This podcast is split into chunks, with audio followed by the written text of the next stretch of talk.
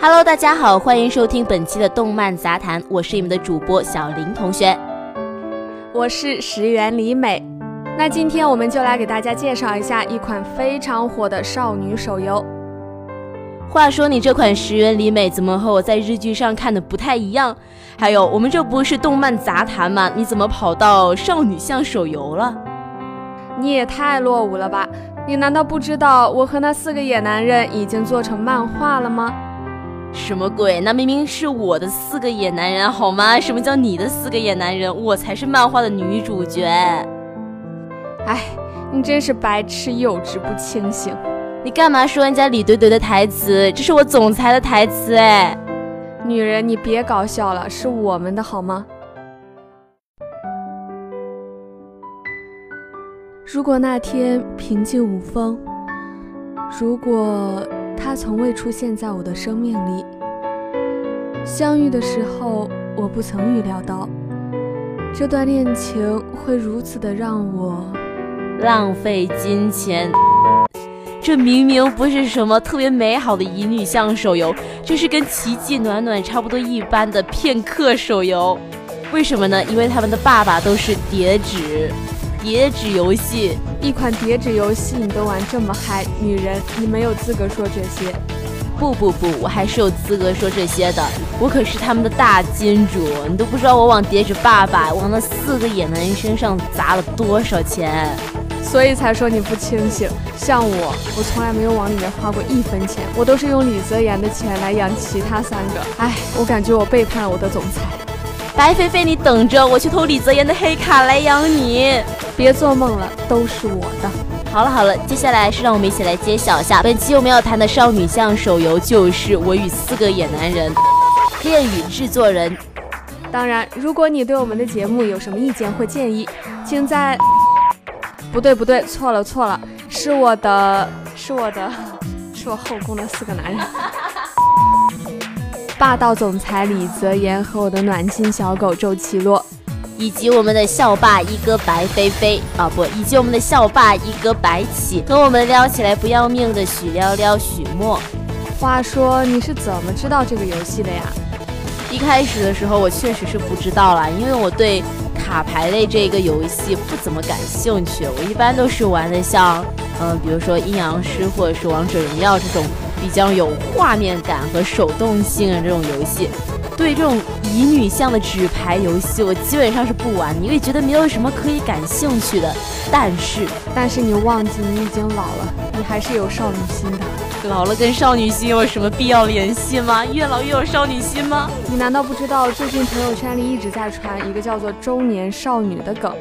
你说什么？我明明还是可以养得起四个野男人的少女，好吗？什么叫中年少女？难不成还有什么老年少女吗？没错没错，我觉得你就比较符合老年少女。不对，我们要讲的话题不是这个。你不是要问我是怎么知道这款游戏的吗？你怎么把它引歪了，歪楼了？拜托大爷，是你自己搞的好吗？好了好了，不跟你乱扯皮了。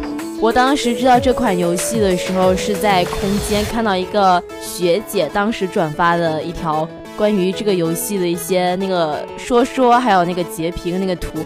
我当时看画面的时候，我觉得还不错，我以为是什么番剧，然后我就想说，这个画面感不太像番剧啊，然后我就觉得可奇怪。然后我就去搜索了一下，我还去 B 站上搜索了一下这个名字，结果发现没有这种番剧，然后我就一脸懵逼，你知道吗？想当初我也是从空间里的那一张张白飞飞的制服照给迷倒了。我也是，当时很多人都说什么白起特别会撩人，还拿那个许墨来对比，说什么白起的撩是无心的撩，因为他不知道你在撩他，然后许墨啊是怎么怎么怎么样的。然后我就觉得白起这个名字，因为他不是秦国时期的那个杀神嘛，然后玩游戏的时候又有白起，就觉得对这个名字还其实挺有那种熟悉感跟好感的。然后看那些文章就写的哇，就觉得哇，他们怎么把一个男人可以写得如此的细致，然后还是一款手游，然后就被诱惑到了。可惜可惜，自从我入了这个手游，我居然又被李泽言给吸引了。我感觉我自己是一个特别不专一的女人。专一就没法和四个野男人同时谈恋爱了，好吗？从那以后，我每天想的就是什么时候微博上有我们李泽言的热搜呀？上热搜，这不是早就有的事情了吗？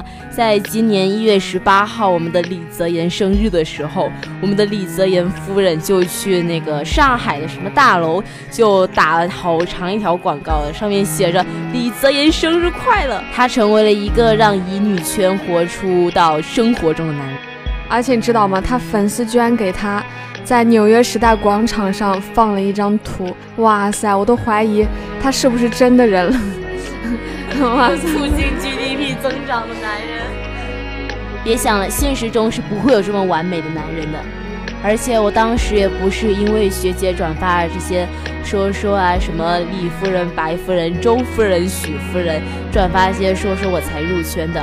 我真正入圈是因为我一个闺蜜，她当时不是那个时候是快要跨年了嘛，十二月份，就看到我这闺蜜，她就问我说：“朋友，对恋与制作人有兴趣吗？”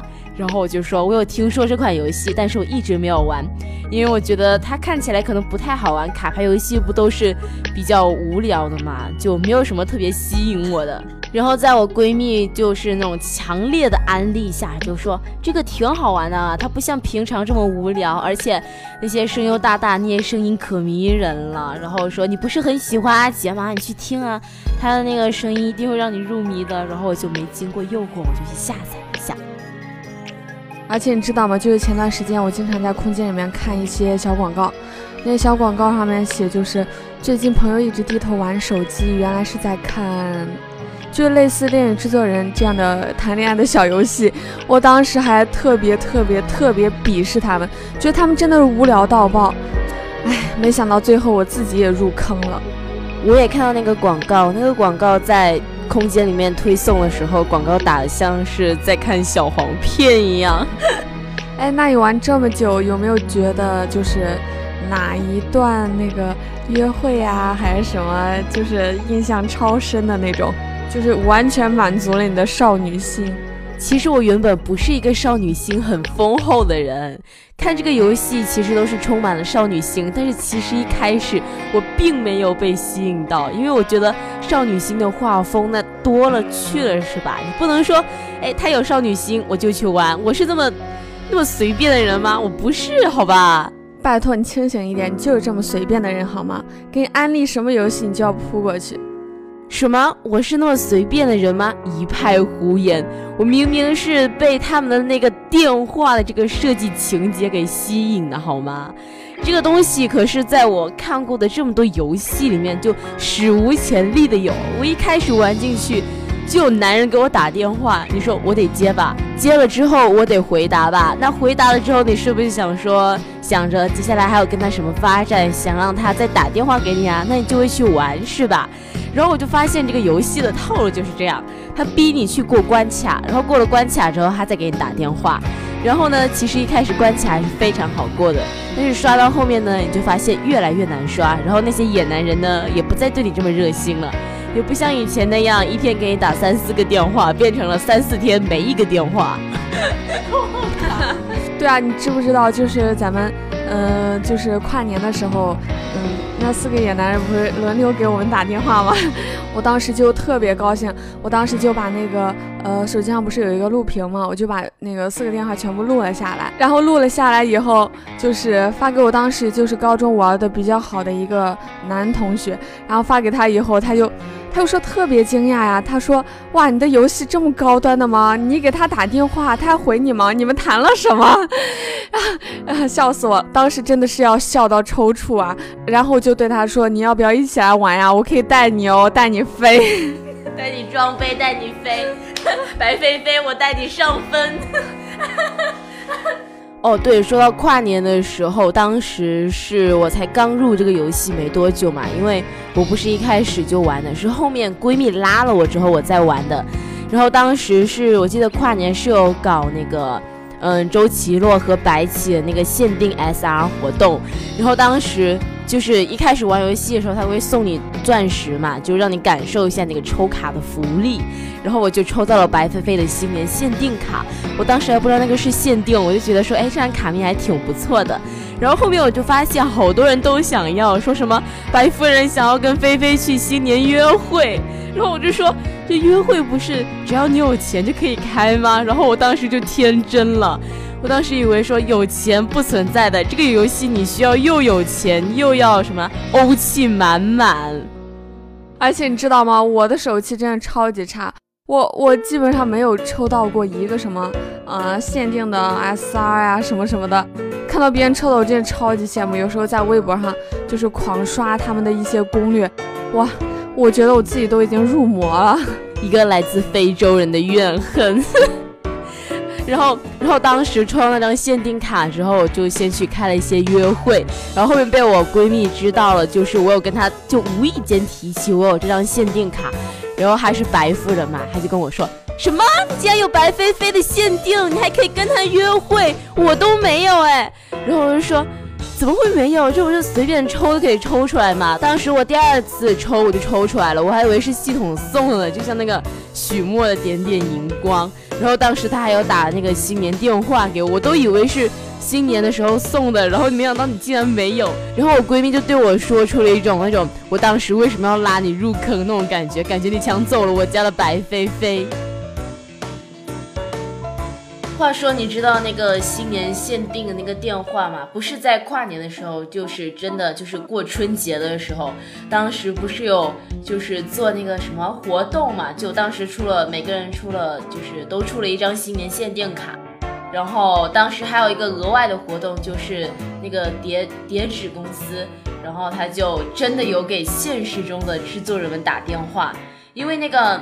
登录系统的时候，不是有两个那个注册方式嘛？一个是用手机手机号码，另外一个是用邮箱。然后他们就会给那个手机号码的注册那些制作人打电话，然后用了电话就拨过去，然后发的是固定语音，然后语音就是那四个野男人的。然后当时就是在微博上看到太太们吐槽，就是说好像挂最多被挂的就是李总，因为李总的开头第一句就是什么。为硕李泽言，然后就当时很多人就一脸懵逼，就直接先挂掉，就觉得是，就看到有人吐槽，就是说什么这是什么新型诈骗，利用自己老公的电话进行诈骗吗？现在的骗子都这么高级了吗？然后就觉得又气又搞笑，因为那个号码嘛，就特别像那种诈骗号码，就是那种四个短码先在前边啦，后面跟着一串什么的，就那种公司型拨过去的都是这样嘛。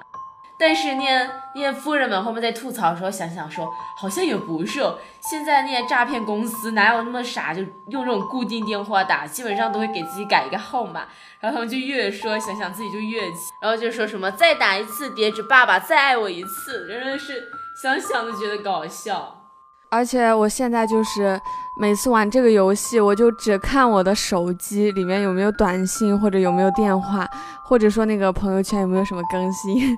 我只要看完这个，我签一个到，我就立马下。我基本上都不再看那个剧情了。我觉得那个剧情真的超级超级难过呀。其实现在也是那个游戏已经不再那么佛性了。他最近新开了一个叫什么二十四小时那个 PK，然后就让你去。过关卡，然后拿碎片，然后再去攒那个卡面，你知道吗？然后每回就是在过那关卡的时候，还得自己心算十几次，真的是再一次啊！这个游戏就看微博上有个吐槽，说什么玩这款游戏你需要有钱，还需要有一点点欧洲的那种血统。然后呢，再需要一些脑子，最后呢，你需要的是大量的计算水平。为什么？因为拿限定卡的时候你需要计算，然后现在过那个二十四小时的时候你需要计算，然后过关卡你也需要计算。这个游戏真的是考验我们的智商游戏，真的不是考验什么情商。我的天！但是他就是这种这种算来算去，已经把我对他的爱已经磨灭了。我现在都转战到一些同人文，看那些，呃，看那些什么，呃，写的乱七八糟的东西。对对对对对，超级喜欢看那个，这还是我吗？有一个游戏的爱，然后延伸到各种同人作品。我也是啊，就是看到微博上那些太太们，然后就码那些文字，然后画那些图，然后就把那个自己主要的精力就转账到了微博，然后每天就看那些太太马的同人文，然后拿那些画的图啊设为自己的那个锁屏什么的。我我前几天我才在淘宝上下了一单那个许墨和女主的那个同人文的书呢。我的天，你真的是真爱粉！我每次看你手机什么呃锁屏啊、壁纸啊、什么聊天背景啊，都是恋与制作人，你果然是疯了。这是对他们爱的表现。现在锁屏是呃之前对，让我想想哦，现在锁屏是李泽言那个元宵限定，然后 QQ 的聊天背景是许墨的那个。那个简犬月光，那个也是限定卡，然后微信的是周甜甜的，现在就差一张白飞飞，我不知道放在哪儿。我知道，我知道，你可以放在你的心里。哎，你在里面最喜欢的一个呃野男人是谁？是李泽言，是吴磊大大配的李泽言，因为吴磊大大的声音，然后喜欢上了李泽言。你说一句，因为是李泽言就行。那你跟人家约会了吗？那肯定，印象最深的还是在对对一月十八号生日，我已经记住这个时间了。在他生日那天的时候，拿到那张限定卡，然后跟他开的约会，哇塞！哇塞！我为了那张限定卡，我还充了超级多钱，但最后也没有拿到。快快快，给我这个非洲人讲一下。他在里面，其实这个活动还蛮坑的，因为好像是他第一次搞这种单人。就是以那种什么送蛋糕的方式嘛，当时不是李总就是经过制作人们的计算，李总总共要吃八百八十八个蛋糕，然后就不断的做做做，然后当时微博上也有画很多的漫图，说什么李总你要不要再来一块什么的，就想想也是搞笑，是八百八十八个蛋糕，八八八，不知道为什么我突然想起了风夕同学。风夕同学，你要不要吃鸡腿啊？对了对了，黑卡你拿到了没有啊？当时那个系统后面有送嘛，它还是有送一些福利的，不过就是不怎么够啊。当时送那张黑卡的时候还有钻石，但其实想想那张黑卡还不如送钱呢。那个黑卡就是一个材料。然后我一开始还以为说是哦，可能是那张卡面进化的时候，或者是升级的时候需要的材料，结果完全没有，你知道吗？就一张意义不明的黑卡，感觉很好听的样子，他还不如多送我几颗钻石，真的是，唉，垃圾游戏毁我青春。等一下，等一下，我刚刚说的是呃约会情节，约会情节就是这张限定里面的时候就是。其实有一点玛丽苏啦，就是我呢为怼怼布置了一个精心的一个生日场景，然后在里面很不幸，我布置的花灯呢又掉下来了，然后呢快要砸到我的时候，堆堆来替我挡住了，然后顺便呢就把我压在了地板上。当时那个场景，我 我在想了一下，我在想说怎么样才会形成这样一个场景，我说。那个灯就是那种小小的灯，又不是那种什么巨大的吊灯，然后掉下来其实也没什么的，然后就奇迹般的就是霸道总裁的玛丽苏情节，就突然的就他就帮我挡着了，挡着就挡着吧，不知道怎么回事，两个人还一起双双扑倒了，然后那张卡面就是他撑在你撑在你的上方嘛，然后就这样子深深的注视着你这种感觉，然后哇，然后。我现在脑子都是那张卡面，这个这个曾经是我的那个手机屏幕，虽然现在换啊，不过李泽言我还是爱你的。然后行行，你脸红了，因为他是我男人李泽言的女人绝不认输。然后那个就他就就在我认为就是他要开车了，他要吻上我的时候，因为就只有堆堆没有那种亲吻卡，没有亲吻的剧情，我以为他要吻上我的时候。